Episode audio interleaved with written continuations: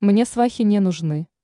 Киркоров сделал предложение продюсеру Татьяне Тур. Советский и российский певец, звезда российской эстрады Филипп Киркоров посетил премьеру фильма «Теща». На мероприятии певец неожиданно заявил, что ему не нужны услуги свахи Ларисы Гузеевой. После этих слов Киркоров тепло обнял 41-летнюю бизнесвумен и по совместительству продюсера Татьяну Тур – о чем рассказывает «Комсомольская правда».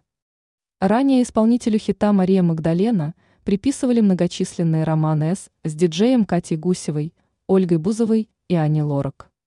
Несмотря на слухи, сам Филипп Бедросович на премьере «Тещи» отдал предпочтение 41-летней Татьяне Тур. Биография избранницы Киркорова. Татьяна Тур является уроженкой Магаданской области и занимается продюсированием. В частности, бизнесвумен является главой продюсерских центров Sound Media и Гатсеев Media. Кроме того, Татьяна Тур занимает пост генерального продюсера концертного зала «Лив Ирина».